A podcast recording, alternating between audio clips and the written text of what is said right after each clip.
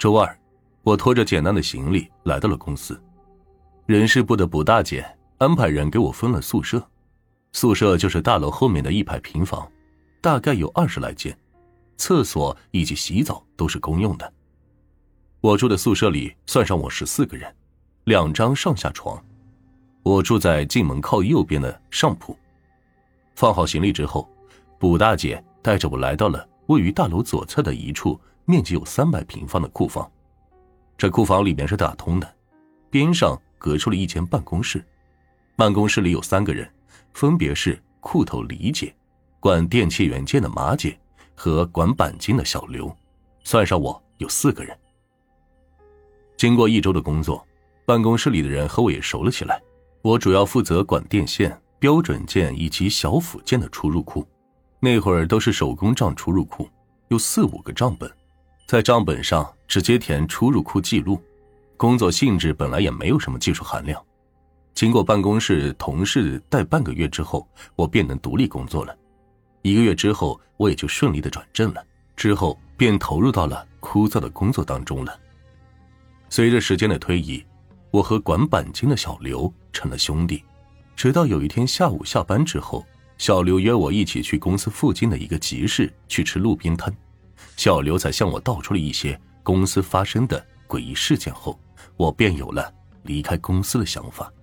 小刘边吃煮花生米，不时的来一口燕京大绿棒子，边用神秘兮兮的眼神看着我，小声的说：“聪哥，你知道你为什么能顺利的进入公司，并能快速转正吗？为什么？在你之前，管理你这摊的是王硕。”他比我还要早来公司一年，这人是托库房管元气马姐的关系进公司的，和马姐是山东菏泽老乡。王硕在工作上很认真，可惜此人有个坏毛病，就是喜欢到按摩房找小妹儿，每个月发完工资，用不了几天就花光了。那这和我加入公司转正有什么关系？小刘笑了笑就说：“哎呀，你听我往下说呀。”王硕因为有这个坏毛病啊，当然也不算坏习惯。有时我偶尔也去过一两次。说完就嘿嘿笑了一声，清了清嗓子：“嗯嗯，这人呢，每到月末发工资就不老实，下班后出去很晚才回来。因为他和我同宿舍，住宿舍的就我们两个，还有一个是本地人，只在加班的时候住宿，平时不在。直到有一天他半夜回来之后。”正好我上厕所遇到他，就见他神情慌张，面无血色，往宿舍方向一路小跑。此时小刘的脸色有点严肃，静了静，又喝了一口啤酒，继续说：“啊，当时呢，我急忙拉住他，说：‘王叔，你怎么了？’这小子估计也是没注意到我，被我这么一拉，顿时吓了一跳。等他看清是我之后，就神色紧张的说。”回宿舍再说。等回到宿舍之后，我打开灯，王硕就坐在床上，喘了口气，小声的和我说：“说是啊，刚才他路过那个医院大门的时候，发现大门头上骑着一个穿白色衣服的人，吓得他一路跑。他估计是遇到不干净的东西了。”说到此时，我就和小刘说：“哎呦，你别开玩笑了，医院嘛正常，估计是哪个精神病人。”想不开寻短见。此时，小刘神色怪异的望向我说：“聪哥，你来公司这么长时间，不会不知道吧？你见那个医院大门开过吗？那个医院早就关了多年了，咱们现在租的就是这个医院以前住院部，你不知道吗？”我听了之后顿了顿说：“哦，我一直以为是精神病医院，所以经常关着门也没注意。”小刘说：“你别逗了。”接着他又开启了话匣子。从那之后，我就发现这王硕变得神神叨叨的，工作也是老是出差错。就在你来之前的一个月，我发现王硕死在了那个医院门口。最后公安局结案说，说是喝酒过多导致心脏病发作去世的。反正我是不信。在你来之前，还来过两个人，都干了不到一个星期。听到这些后。就全吓跑了，所以公司才着急着用人，才把你招了进来。那些账本以前都是王硕摸过的，你说他们能不害怕吗？听到小刘这么说，我当时心里也是毛毛的。不如尼玛也别干了，毕竟那些账本我天天过手，肯定别扭。我俩就这样一直喝酒，喝到了晚上九点之后，才慢慢的往回走。就在走到那个医院门口，小刘变得神色紧张，我也跟着脚步快了起来。我俩很快就回到了宿舍。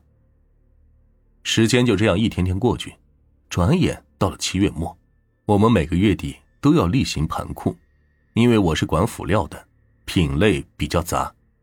月底库头派小刘一起帮我盘库，之后就重新按照实际数量落账。因为我的品类杂，所以亏盈率高，落账也比较繁复。小刘倒是对此工作乐此不疲。令我感动的同时，也感觉到很奇怪。可之后想想也没什么，估计他也是看我很累，想帮帮我吧。二零零六年的那年夏天比较热了，到了七月底八月初，每到下午都有同事约伴去离公司不远处的永定河里泡澡野游。这又是一个周末，因为我们公司属于是制造业，赶上订单多的话，周末只休一天。周六算加班，不过下班比较早。这天下午四点多，我们就下班了。小刘边收拾桌面的东西，就边和我说：“聪哥，下班后别去食堂打饭了，晚上请你吃饭。”“好啊，那等我回宿舍换件衣服，四点半我在公司大门口等你。”小刘就说：“那咱们现在一起回宿舍吧，我也洗把脸，换件衣服。”小刘的宿舍和我的宿舍隔着三间房子。自打王硕出事之后，他也不敢在原来的宿舍住了，便调了宿舍。最早的他的宿舍是在倒数第二间。一路无话，我俩也就这样回到了宿舍。大概过了二十来分钟的时候，他换好衣服来我宿舍找我。我当时也刚好洗完，换好衣服，我俩便往公司外面走。去集市的路上，我们要经过一条国道。虽然叫国道，可是平时经过的车跟疯了一样，开的速度飞快。也许是位置偏，这些司机们也是肆无忌惮。这说说笑笑间，我们俩便来到了公路边。公路对面是一个公交车站，我俩就准备到对面坐公交车。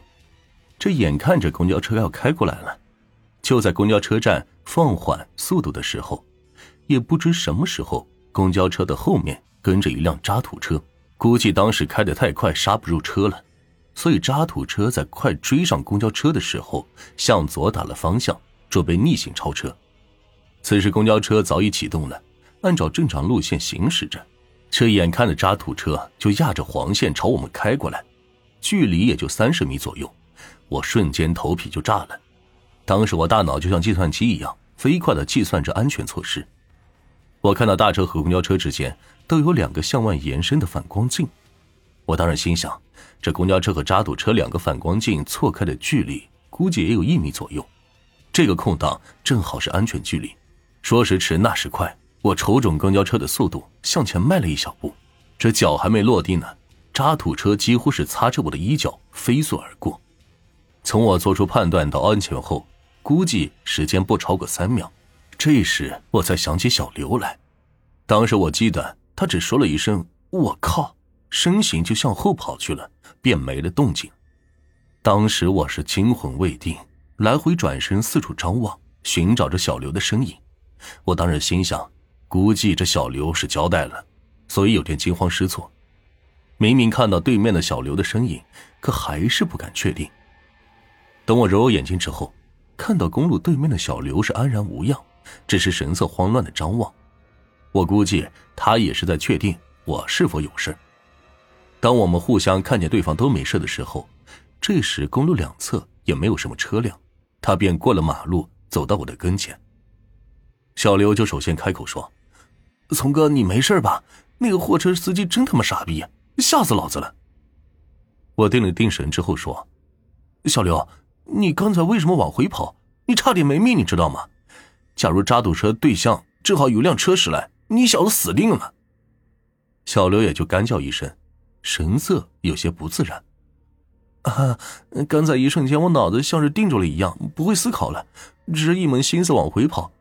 估计这是人在危险的时候的动物本能吧。之后，小刘就整了整衣服，啊，别管了，反正咱们人也没事，走吃饭去。